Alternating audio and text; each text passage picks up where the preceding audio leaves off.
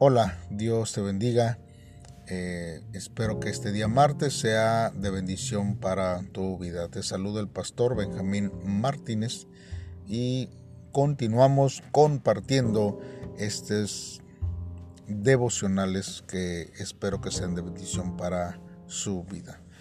Hoy vamos a ver lo que la palabra de Dios dice en la primera carta a los Corintios capítulo 1 del versículo 18 al versículo 25 y como título lleva esta reflexión poder y sabiduría de Dios. La palabra de Dios dice de la siguiente manera.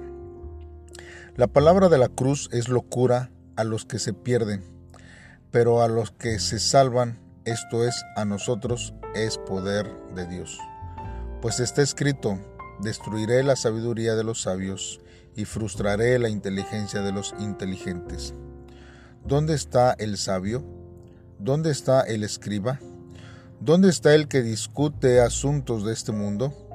¿Acaso no ha enloquecido Dios la sabiduría del mundo? Puesto que el mundo, mediante su sabiduría, no reconoció a Dios a través de las obras que manifiestan su sabiduría. Agradó a Dios salvar a los creyentes por la locura de la predicación. Los judíos piden señales y los griegos buscan sabiduría. Pero nosotros predicamos a Cristo crucificado. Para los judíos ciertamente tropezadero y para los gentiles locura. En cambio, para los llamados, tanto judíos como griegos, Cristo es poder y sabiduría de Dios. Porque lo insensato de Dios es más sabio que los hombres, y lo débil de Dios es más fuerte que los hombres. Así vamos a ver, hermanos, la palabra de Dios en dos partes eh, que Dios tiene para nuestra vida en este día.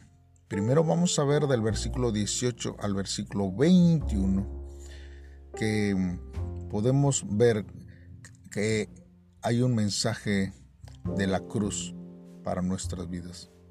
Porque el camino de la salvación tiene un significado y ese significado es creer en el mensaje de la cruz. Y este hace referencia a la crucifixión y a la muerte de nuestro Señor Jesucristo. Para los que se pierden, este mensaje podrá parecerles como algo innecesario o algo necio. Pero no es así para los salvos quienes hemos experimentado el poder de Dios. El Señor destruye la soberbia de los inteligentes. Aquellos que le rechazan por su propia sabiduría, según está anunciado en el Antiguo Testamento, Pablo cita en Isaías 29, 14 para reprender a los que hablan con elocuencia para llamar la atención de la multitud y ganar buena fama. No obstante, no es la elocuencia lo que transforma a los hombres, sino el Evangelio puro. La palabra de Dios es la base de la salvación, aquella que se predica por creyentes y sabios puestos por nuestro Señor y Salvador. Cuando nosotros hablamos, cuando nosotros nos socializamos, hablamos de la fe en relación al mensaje de la cruz, nosotros tenemos que meditar. Esta sería la tarea nuestra siempre en cada tiempo. También el apóstol Pablo habla acerca de Cristo crucificado, desde el versículo 22 al versículo 25 porque la cruz es poder y la sabiduría de Dios. Dice Pablo que ni los judíos ni los griegos conocían el misterio del mensaje de la cruz. Mientras que los judíos pedían a Jesús muchas señales, los griegos buscaban la sabiduría, convencidos de pertenecer a una cultura superior a los demás. La cruz era piedra de tropiezo para los judíos porque era un símbolo de maldición y locura para los gentiles, porque era el castigo más doloroso jamás conocido. Pero fue mediante aquella cruz, símbolo de maldición e insensatez, que Dios ha dado a conocer su poder y sabiduría. aquel madero en el que, mediante la crucifixión de Jesús y la autoridad del Padre, se manifestó la salvación a favor del hombre. Solo aquel que conoce el mensaje de la cruz puede adorar a Cristo y anunciar las buenas nuevas de salvación con denuedo en donde quiera que esté. ¿Cuál es el poder de Dios que hemos experimentado por el Evangelio de la cruz? Necesitamos ver que a nuestro alrededor vamos a encontrar diferentes opiniones, pero lo importante es qué opinión nosotros tenemos acerca de la cruz. Cuenta por ahí un hermano eh, en el estado de, de, la India, Marastra, eh, nos dice que hay una grave escasez de agua y, y ahí, hermanos, quienes más sufren son aquellos que viven en el asentamiento de esta zona. En ocasiones dice eh, eh, el hermano que las, las, personas deben de caminar entre 3 kilómetros y 4 para llegar a sacar agua de un pozo. Y la mayoría de las veces los rechazan para ser de la casta Dalit. Hombres y mujeres estigmatizados por no pertenecer a la clasificación de las, del sistema social y cultural tradicional en aquel país de la India. Hay un pastor allá que ministra y que vive eh, en la India y él provee pozos con un motor eh, eléctrico. Y el, autor de, el que e, escribe esta historia dice que tuvo la, la, oportunidad de asistir a uno de los cultos de excavación de un pozo y allí dice que escuchó el testimonio de una persona hindú cuya enfermedad crónica fue sanada luego de conocer el poder de la cruz a través de una reunión de este grupo. Hermanos, también, hermanos, la historia de un siervo que era ignorado por la sociedad debido a que pertenecía a una baja casta, quien luego de conocer a Jesucristo pudo estudiar y conseguir trabajo. En ese momento dice el autor que sintió que abundaba la gracia de Dios en ese lugar. Y luego de testificar, dice que encendieron el motor y comenzó a fluir agua limpia. Quienes se habían acercado para llevarse agua exclamaron con júbilo y dieron un grito de alabanza a Dios. Así que Hermanos, aquel pozo se convirtió en la cura para las heridas que estas personas habían sufrido durante todo este tiempo. Y a pesar que el mundo los discrimina, Dios sigue saciando su sed y toca las heridas que han recibido en su identidad debido a su estatus social. Por eso el culto de excavación de ese día, en el que todos se, regocijaron juntos con amor, sin discriminación, y donde compartieron agua limpia, fue un espacio de gozo y de festejo. Este lugar continuará siendo un espacio de encuentro sagrado con Dios para las personas de este lugar. Dios nos ayude siempre a poder hablar a otros de la manera en el que ellos tienen la necesidad. Hagamos una oración en este día, en esta mañana. Señor, vengo delante de ti, Señor, y me arrepiento, Dios, por haber puesto, Señor, en primer lugar a mi sabiduría y al poder que tengo en este mundo, Dios, aunque pequeño, Dios, pero quizás no he considerado la cruz, en el cual para muchos es locura e insensatez. Señor, me aferro a la sabiduría y al poder que tú das solamente y alzo mis ojos y veo, Señor, que tú has dado todo lo que necesitamos, Dios, en este día. Ayúdame, Señor, a predicar, Dios, el Evangelio de manera incesante, Dios, a todos aquellos que aceptan o aún los que se burlan de la salvación que tú has dado y derramado tu sangre en esa cruz. En el nombre de Cristo Jesús te lo pido Dios. Amén. Dios te bendiga y el día de mañana nos volvemos a oír en este tiempo de devocional. Saludos y bendiciones.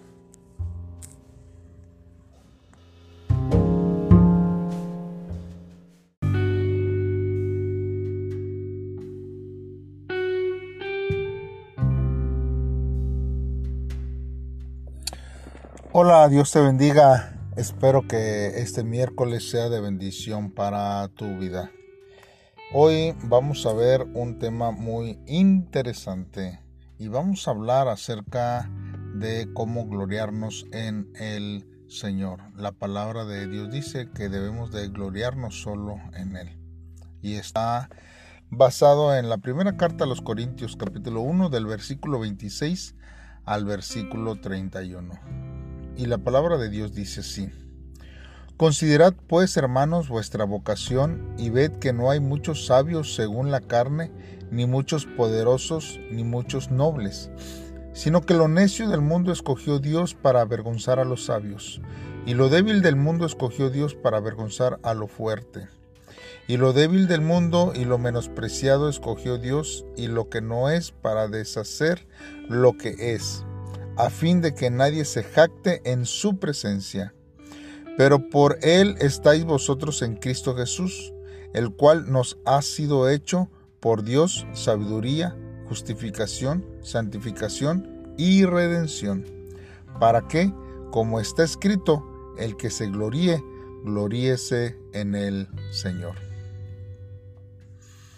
Hoy vamos a meditar en estos versos bíblicos. Tenemos que ver, hermanos, que tanto el llamado como la salvación vienen por la gracia de Dios.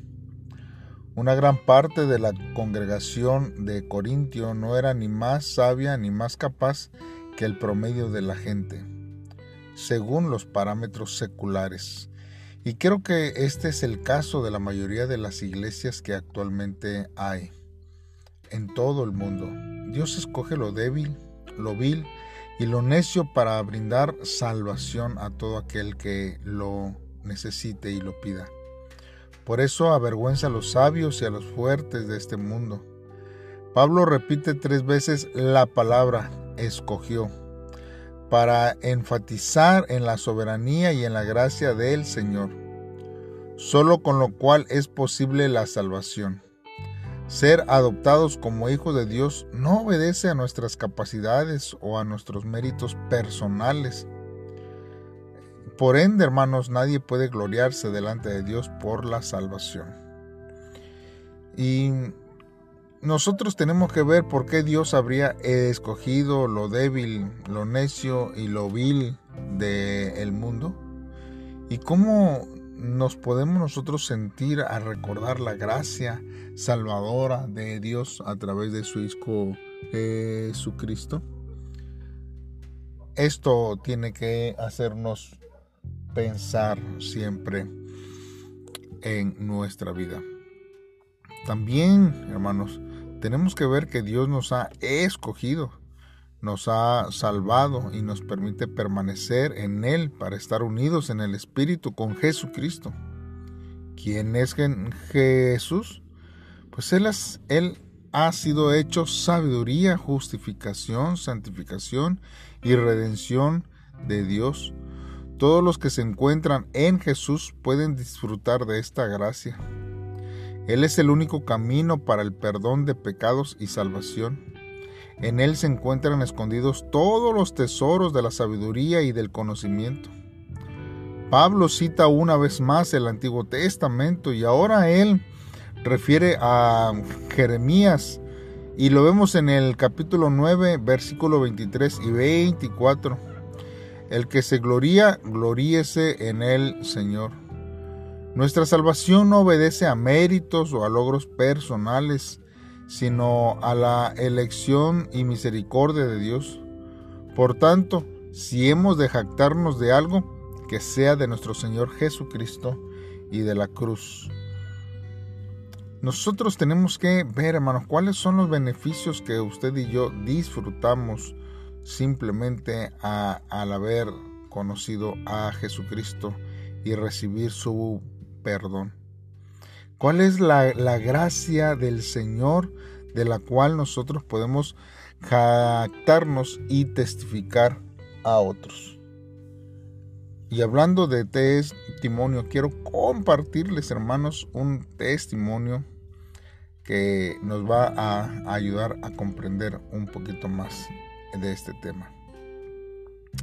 Este eh, hermano, hermano, este nos habla acerca de que su, su objetivo de la vida, hermano, era ser famoso, hermano, y vivir con muchas comodidades y aún más que los demás. Por eso, hermanos, él comenzó a esforzarse para poder lograrlo, hermanos. Después de que él finalizó su preparatoria, entonces se metió a la universidad y comenzó a estudiar medicina. Y antes de conocer a Dios mediante la adoración, hermanos, el propósito de su vida era solamente su propia realización, basada en la excelencia de todo lo que él hacía. Nosotros debemos de en, entender, hermanos, que este hermano al reconocer su, su ser, hermanos, Solo descubrió, hermanos, que experimentaba un amor propio basado en la competencia y en los resultados que podía obtener de ella. Y a pesar de eso, hermanos, le invadió el amor de Dios y llegó al conocimiento, hermanos, de Dios. Entonces, hermanos, él se llenó en su corazón el deseo de seguir verdaderamente con todo su ser y con todo su corazón a Dios. Allí, hermanos, él entonces renunció a su futuro prometedor como cirujano, pediatra, hermanos, y hepatólogo, y se fue a África. Sin embargo, hermanos, luego de un año que apenas se había ido a África cuando estaba a punto de comenzar el ministerio, le diagnosticaron Parkinson. Una noticia que para un cirujano es como una sentencia de muerte, hermanos. A partir, hermanos, de entonces oraba el hermano desesperado y él se consideraba como algo roto. Y fue entonces cuando él escuchó la voz de Dios que le dijo, yo te elegí por tu defecto. Él dice, hermanos, que Dios obra en aquellos que le entregan todo su corazón. Por eso agradece eternamente a Dios que Él haya sido escogido para ir a África y sobre todo para permitirle vivir en Sudán del Sur y Etiopía. Dice que Él anhela el día en que se revele la sabiduría y el poder del Padre a través de aquellos que se encuentran en los confines de la tierra. Esto glorificará su nombre. Y Él da gracias a Dios, hermanos, por la enfermedad que él tiene. Porque aunque no pueda sanarse como él quiere, confía en el poder de Dios que transformará esa aflicción y la utilizará a ayudar a otros. Qué tremendo testimonio de este siervo. Hagamos una oración, hermanos, pidiéndole su ayuda en este tiempo. Padre, en esta hora estamos delante de ti, Dios. Y de acuerdo a tu palabra he estudiado el día de hoy. Estamos conmovidos, Señor, porque tú has sido el que nos has escogido y el que nos has llamado, Señor. Quizás, Señor, nosotros somos una persona necia, débil, Señor, sin nada que dar quizás para el, mundo y nos, nos sentimos quizás inútiles para poder participar dentro de tus planes, Dios. Pero ayúdanos, Señor, a entender los planes perfectos que tú tienes para nuestra vida. Ayúdanos a no envidiar los conocimientos, el poder o las riquezas que se jacta el, el mundo, Dios y poder aprender a esperar en ti. Ayúdanos a amar, Señor, y a gloriarnos solamente en ti en tu Hijo, nuestro Señor Jesucristo. Gracias porque tú nos amas y nos has escogido desde la fundación del mundo. En el nombre de Cristo Jesús, tu Hijo amado, te lo pedimos Dios. Amén. Dios te bendiga hermano y nos estamos viendo el día de mañana. Dios sea con cada uno de ustedes. Bendiciones.